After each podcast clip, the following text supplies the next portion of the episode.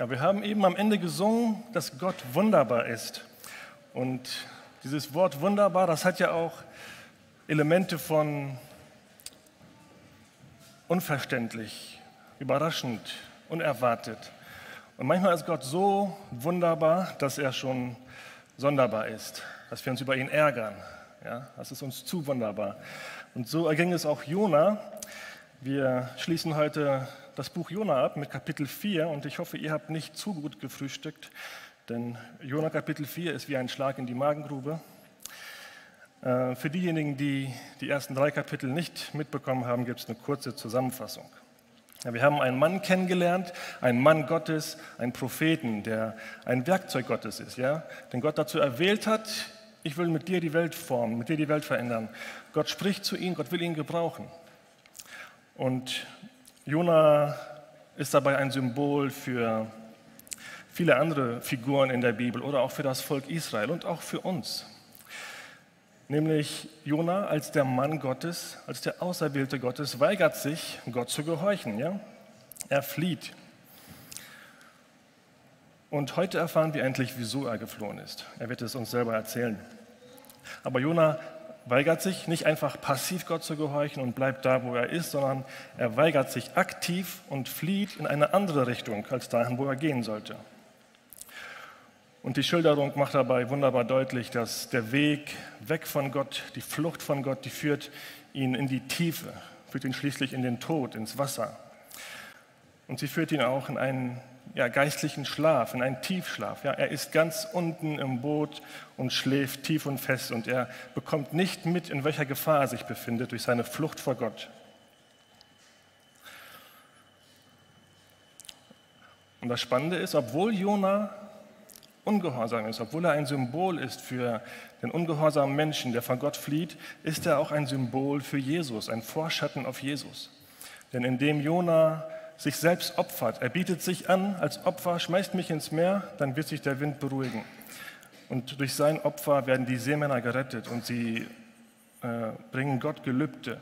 Und durch Jonas Ungehorsam werden schließlich, wird schließlich nicht nur Ninive, sondern auch diese Seemänner werden gerettet.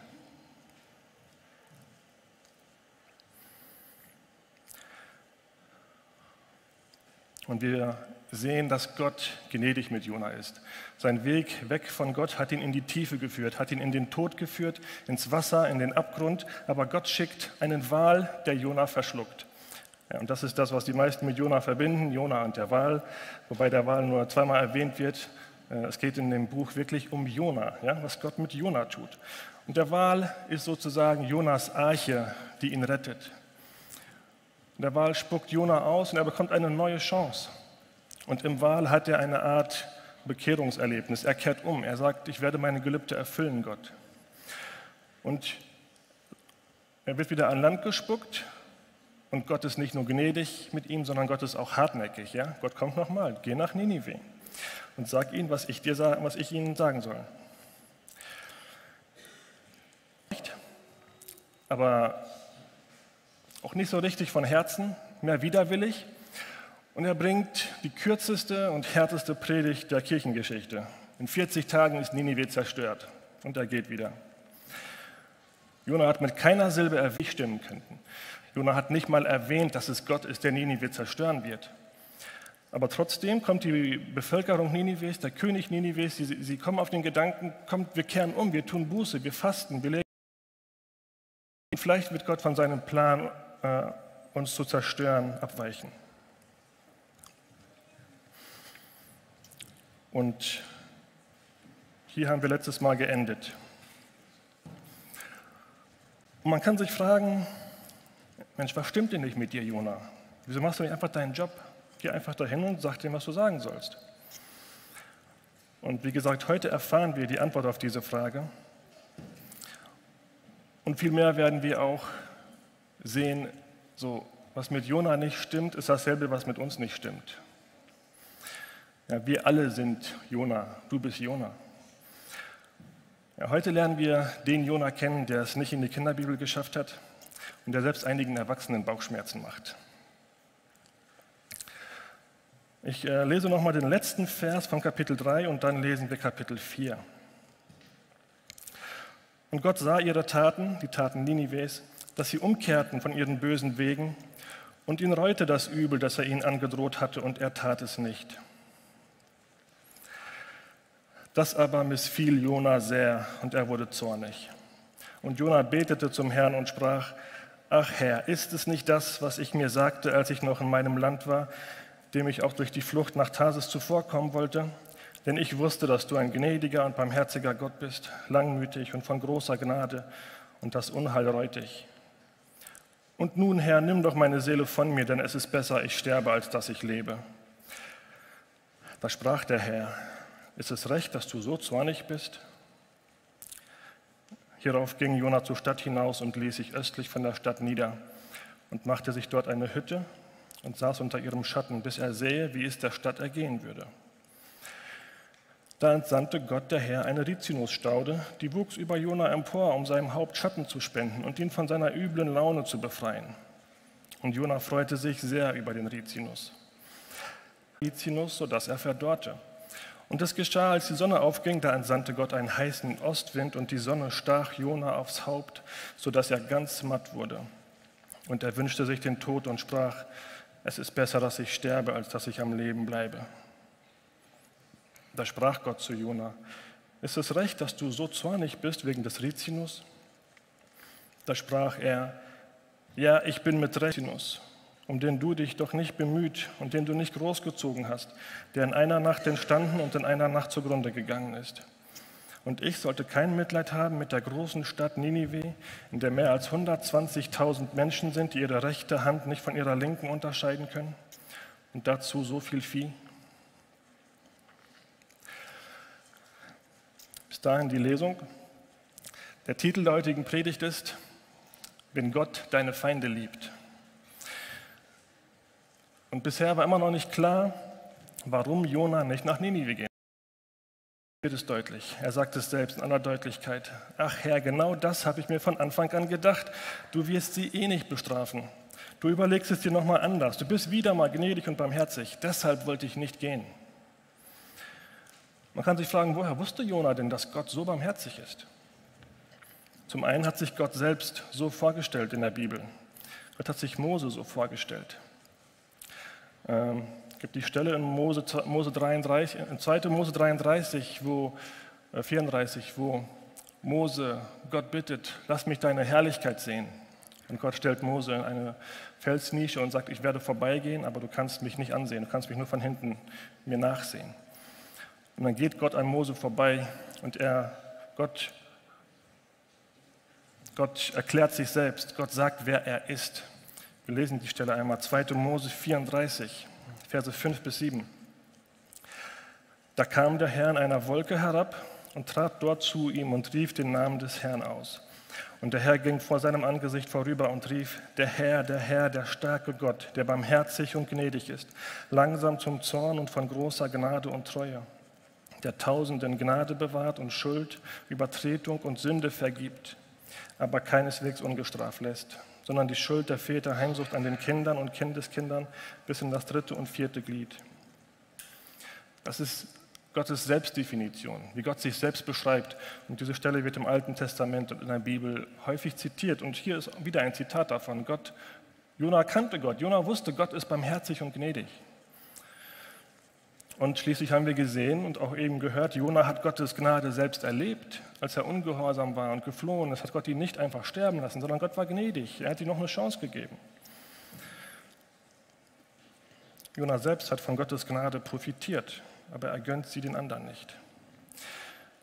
Ja, warum stört Jona Gottes Barmherzigkeit? Warum stört Jona es, dass Gott Ninive nicht zerstört? Zum einen ist das vielleicht so eine Berufseitelkeit als Prophet, er hat die Zerstörung angekündigt und jetzt kommt sie doch nicht. Wie steht er als Prophet jetzt da?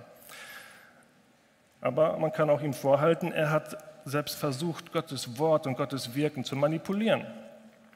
Er wusste ja, dass Gott gnädig und barmherzig ist. Das sagt er ja hier. Aber er hat den Leuten Ninives nichts davon gesagt. Er hat nicht gesagt, wenn ihr umkehrt, wird Gott gnädig sein. Obwohl er es wusste, dass Gott gnädig ist. Er wollte nicht, dass sie umkehren. Er wollte ihnen diese Option gar nicht bieten. Er wollte nicht, dass Gott sie verschont. Und das zeigt den wahren Grund, warum Jona nicht gehen wollte. Jona hasst Ninive und seine Bewohner. Jona hasst die Menschen. Und ich habe in den letzten Predigten mehrfach betont, wie grausam und barbarisch und sadistisch grausam äh, das assyrische Reich äh, Ninive war. Deswegen ist es verständlich, dass Jona nicht viel von ihnen hielt. Und Jona sagt gewissermaßen in Vers 3, ich möchte nicht in einer Welt leben, in der du solche Menschen leben lässt. Nimm mein Leben von mir, Gott. Er ist hier voller Selbstmitleid und Zorn. Und Gott fragt ihn, ist es recht von dir, dass du so zornig bist, weil ich das Leben dieser Menschen verschone? Und Jona antwortet darauf nicht. Er lässt Gott stehen und geht weg. Und Gott ist einmal mehr gnädig mit Jona. Er geht ihm nach. Und jetzt sehen wir, wie geduldig und aufwendig Gott in Jonas Situation hineingreift, um ihn zu gewinnen. Ja, ich habe schon, schon betont, es geht im Buch Jona nicht darum, dass Gott eine ganze Stadt, ein riesiges Reich bekehrt, sondern es geht darum, dass Gott an seinem Diener arbeitet, damit Jona mit Gott im Einklang ist, damit Jona umgewandelt wird, damit Jona so wird, wie Gott ist, damit er ein wahres Ebenbild Gottes wird. Gott möchte die Liebe, die er für Ninive hat, in Jona wecken.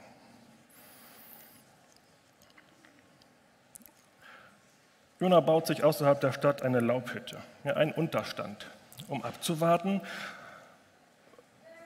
was mit der Stadt passiert. Er hat die Hoffnung noch nicht ganz aufgegeben, dass Gott vielleicht doch noch zornig auf Ninive wird, weil sie vielleicht doch es nicht schaffen, bei ihrer Umkehr zu bleiben. Und dann macht Gott Jona ein Geschenk. Ja, Jona ist wieder ungehorsam und bockig und Gott geht ihm nach und macht ihm ein Geschenk.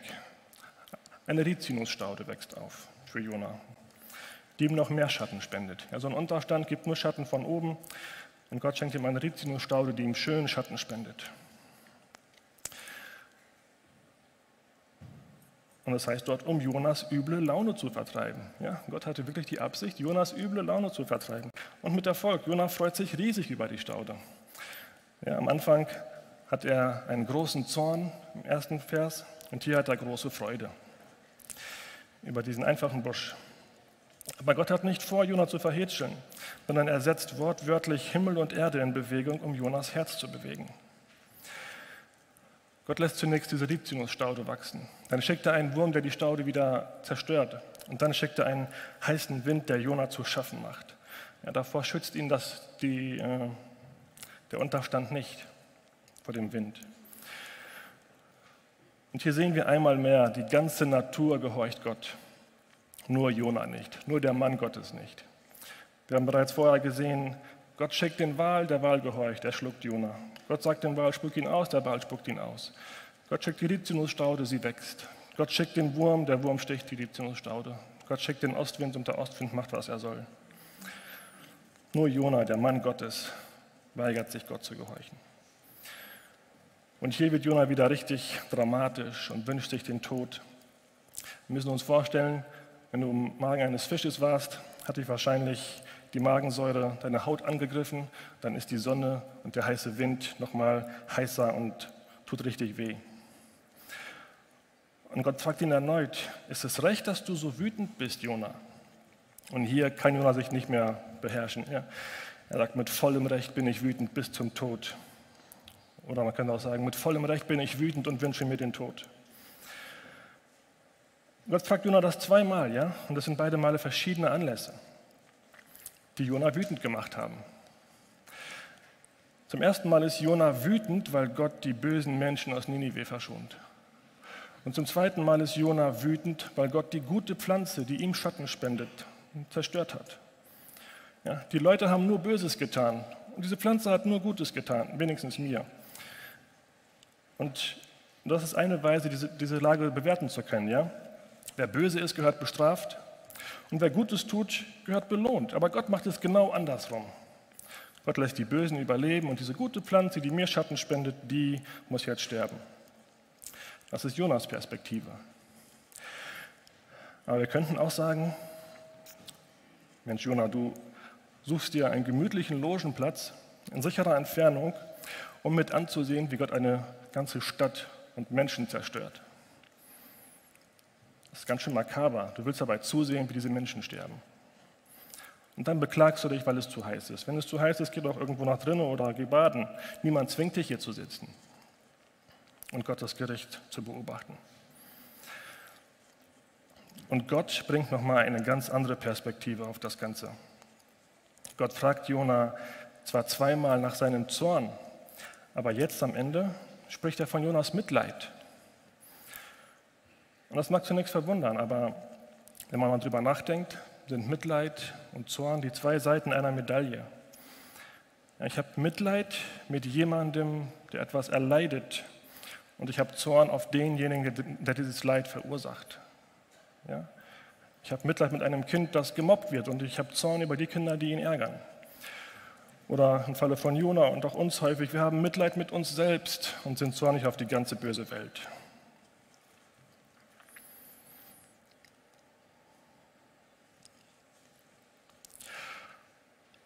Und Gott benutzt dieses Mitleid Jonas, um zu verdeutlichen, wieso er diese Stadt nicht zerstören kann. Gott schafft hier zum einen eine Gemeinsamkeit mit Jona. Er macht deutlich, dir tut diese Staude leid. Mir tun diese Menschen genauso leid.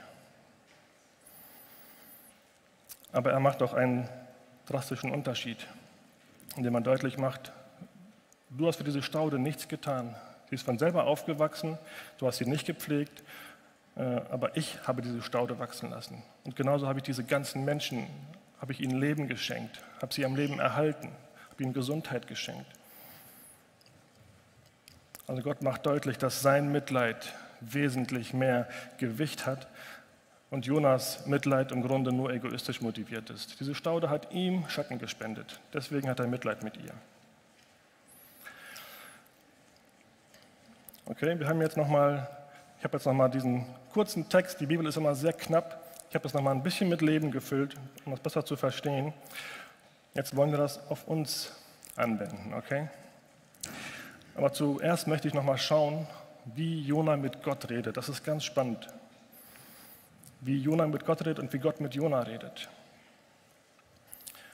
Wir haben schon im zweiten Kapitel gesehen, dass Jona betet. Im ersten Kapitel Gott spricht mit Jona und Jona flieht einfach. Er redet nicht mit Gott. Erst nachdem er drei Tage im Fisch ist, betet er endlich. Und da war sein Gebet aber recht förmlich. Ja? Man könnte sagen, er betet hier einen auswendig gelernten Psalm. Und das ist völlig okay. Das hat seine Berechtigung. Ja, manchmal finden wir keine eigenen Worte im Gebet. Manchmal wissen wir gar nicht, was in uns los ist, wieso wir uns so fühlen. Wir können dem keine Worte geben. Und wenn wir es wissen, haben wir manchmal nicht den Mut, es auszusprechen.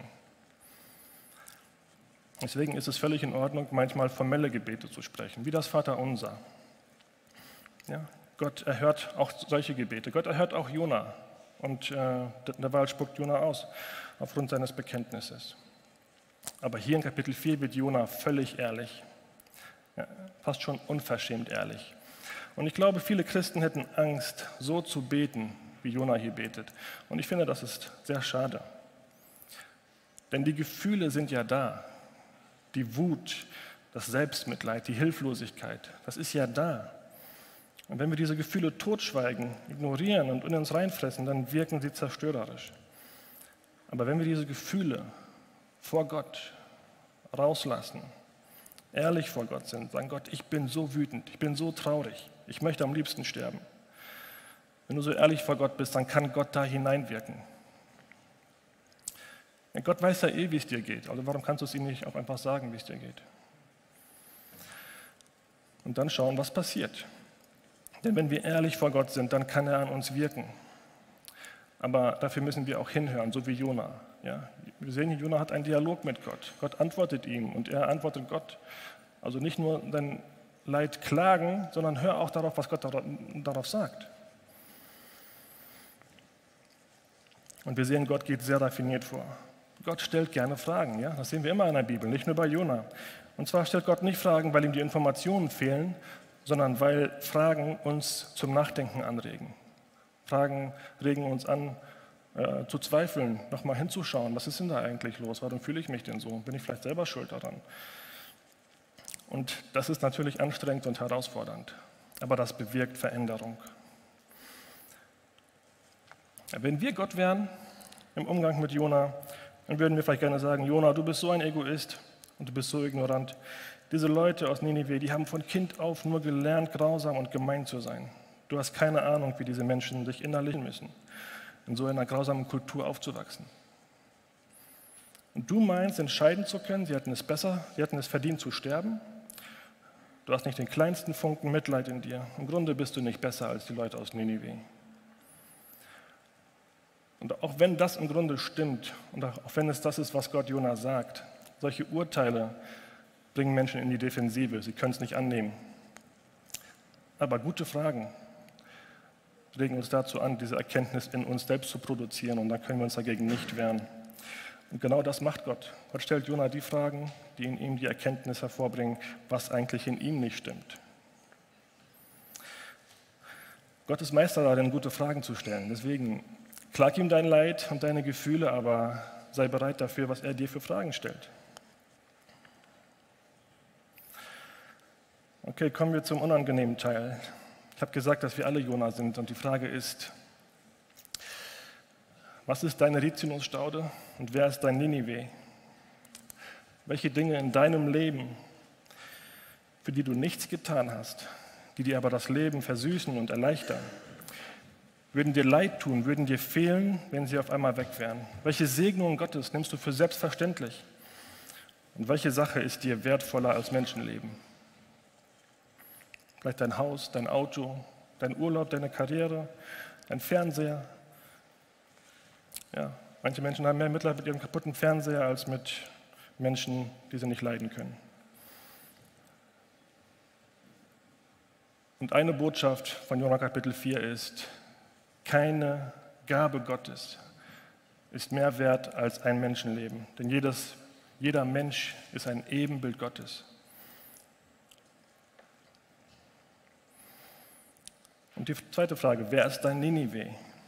Welche Menschen, welche Ebenbilder Gottes machen dich immer wieder so wütend, dass du lieber drei Tage im Magen eines Fisches verbringen würdest, als ihnen eine Botschaft von Gott zu bringen? Dass du lieber sterben würdest, als in einer Welt zu leben, in der Gott solche Menschen begnadigt? Gibt es solche Menschen in deinem Leben? Und schau dabei mal nicht allzu weit in die Ferne, sondern vielleicht bleibst du bei deiner Familie oder in der Gemeinde. Denn es ist ja kein Geheimnis, dass die stärksten Emotionen, sowohl positiv wie auch negativ, oft eng beieinander liegen und oft im Kreise der Familie äh, vorhanden sind. Ja. Und auch in der Gemeinde, in der heiligen Kirche Gottes, im Leib Christi, gibt es unterschwellige oder offen ausgetragene Konflikte. Da gibt es Missgunst, da gibt es Eitelkeiten, da gibt es falsche Motive und es gibt immer auch Leidtragende. Ja, du gibst, du investierst, du opferst dich auf und da kommt jemand daher und erntet die Lorbeeren, die dir zustehen würden. Und dann kommt Gott daher und fragt, ist es recht von dir, dass du so zornig bist? Man kann einige sehr spannende Fragen an dieses letzte Kapitel Jonas stellen. Und ich möchte heute die Frage betrachten, was macht es mit dir, wenn Gott deine Feinde liebt? Und weil Feind ein sehr starkes Wort ist und wahrscheinlich die wenigsten von uns wirklich Menschen haben, mit denen wir dieses Wort verbinden, möchte ich die Frage ein bisschen runterbrechen. Was macht es mit dir, wenn Gott deinen Ehepartner liebt, wenn er seine schlechteste Phase hat? Was macht es mit dir, wenn Gott deine Eltern liebt, die dich nicht verstehen? Was macht es mit dir, wenn Gott deine Kinder liebt, die du nicht verstehst?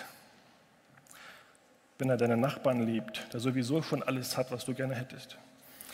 Und wenn er dieses Gemeindemitglied liebt, das dir das Leben so schwer macht.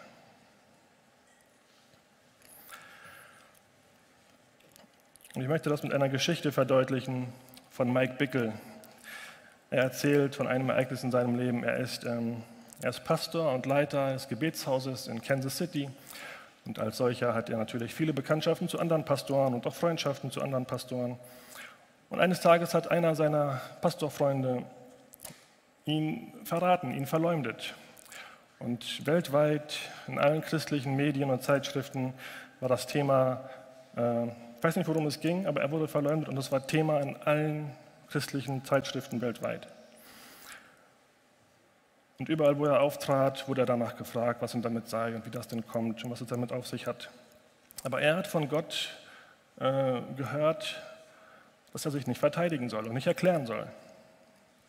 Aber natürlich war es herausfordernd für ihn und seine Familie. Und so erzählt er, dass er ähm, in der stillen Zeit, in der Zeit mit Gott, er lässt das hohe Lied und Gott macht ihm deutlich, wie sehr er ihn liebt. Und Gott zeigt ihm, ich, ich, sehe, was du für mich tust und für meine Gemeinde, für mein Reich. Und ich sehe, wie du mich liebst und ich, ich schätze das wert, was du für mich tust. Und ich liebe es, wie du mich liebst. Und ich, ich sehe dich und ich liebe dich auch. Und das ist so wie die Rizinusstaude, die Gott wachsen lässt. Ja? Ich kümmere mich um dich, ich sehe dich, ich liebe dich. Und im nächsten Moment sagt Gott, aber genauso fühle ich für ihn auch, für deinen Freund, der dich verraten hat. Und das war dann für ihn so wie die Staude, die verdorrt und der Ostwind kommt. Nein, das kannst du nicht ernst meinen. Du kannst ihn nicht so lieben wie mich. Weißt du nicht, was, was er getan hat?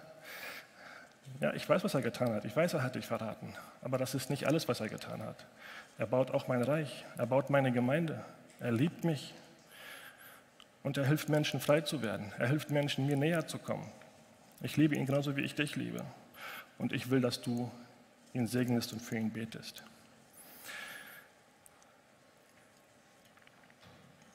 Kannst du dir vorstellen, wie herausfordernd das ist? Ja. Du bist gerade im innigsten Moment mit Gott. Er zeigt dir, wie er dich liebt und dann sagt er, aber ihn liebe ich genauso, den du so hast. Wir kennen nie die ganze Geschichte eines Menschen. Das gilt für die Menschen aus unserer Familie und Gemeinde, genauso wie für echte Feinde. Und selbst wenn wir die ganze Geschichte kennen, sehen wir sie nicht immer. Wenn unser Partner gerade eine schwere Phase hat und uns herausfordert, dann vergessen wir leicht all die guten und schönen Monate und Jahre. Wenn jemand in der Gemeinde Mühe und Arbeit macht, dann übersehen wir leicht, wie viel Mühe und Arbeit er selber vorher in die Gemeinde investiert hat. Wir machen das hier und jetzt zu seiner Lebensgeschichte. Aber Gott sieht die ganze Lebensgeschichte. Gott sieht die Motive und das Herz. Und genauso sieht Gott auch die Leute aus Ninive. Er sieht nicht nur, sie, dass sie grausam sind, sondern er weiß, dass ihr Leben grausam ist. Sie können links und rechts nicht unterscheiden, sagt Gott. Sie wissen nicht, was richtig und falsch ist. Und wie muss es sein, in so einer Kultur aufzuwachsen? In so einer Kultur aufzuwachsen. Was ist das für ein Leben? Was ist das für eine Kindheit? In so einer Kultur aufzuwachsen, richtig und falsch unterscheiden zu können, umgeben zu sein von Grausamkeit. Und Gott hat Mitleid mit diesen Leuten und er will ihnen noch eine Chance geben. Und wisst ihr, das ändert alles. Diese Liebe Gottes macht den Unterschied. Das ändert alles.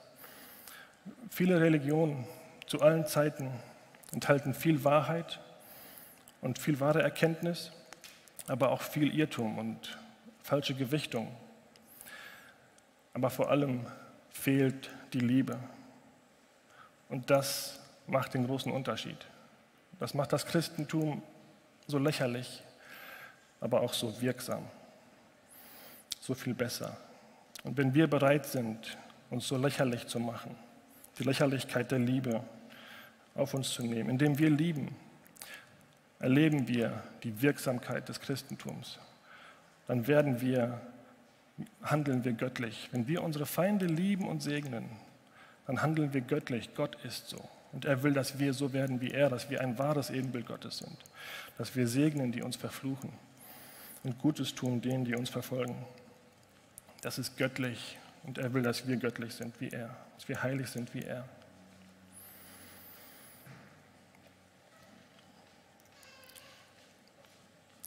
Ich würde gerne nochmal aufgreifen, was Nico am Anfang sagte, das ist ein Haus des Gebetes. Und bevor ihr euch jetzt vornimmt, okay, heute, wenn ich nach Hause komme, werde ich für meine Feinde beten, machen wir das doch jetzt hier gemeinsam. Und ich würde euch gerne ins Gebet leiten. Ja? Ähm, ihr könnt dabei gerne sitzen bleiben, vielleicht einfach die Augen schließen und äh, kurz zur Ruhe kommen.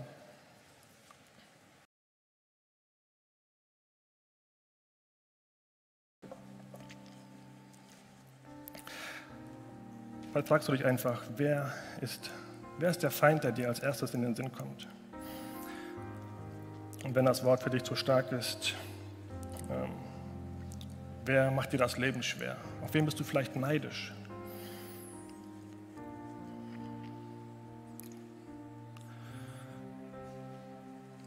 Und vielleicht spürst du so einen Widerstand in dir, für diese Person zu beten. Wahrscheinlich spürst du diesen Widerstand. Aber ich möchte dich ermutigen, gleich ins Gebet zu gehen und die Worte wirklich auszusprechen, diese Person zu segnen. Denn du wirst merken, dein Herz folgt deinem Mund.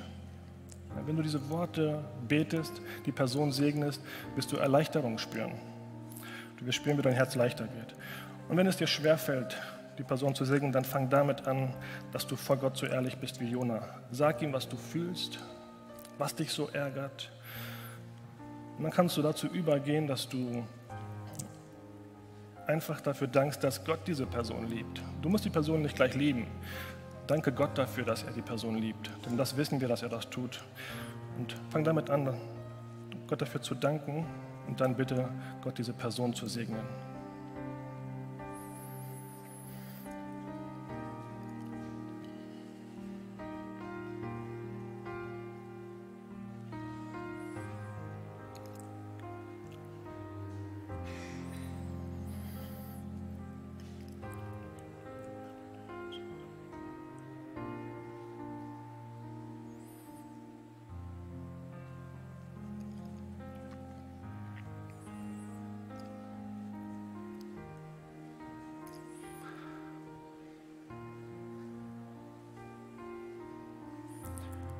Für Segen für seine Familie, vielleicht für seinen Dienst, wenn er in einer Gemeinde ist, für Finanzen, für, für Gesundheit.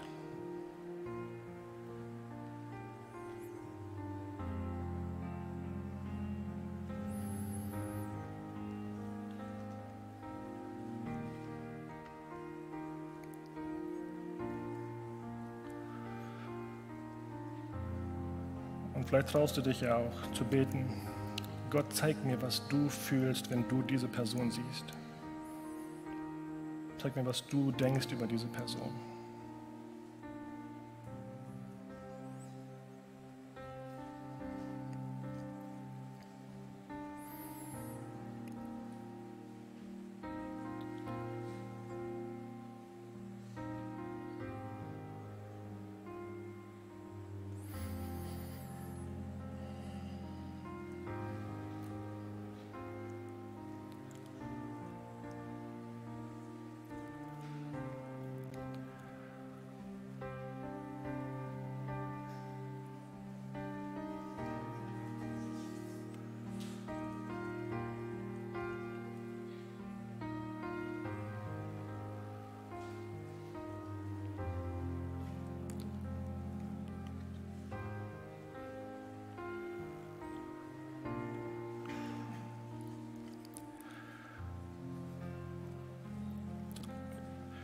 Bete dann noch zum Abschluss.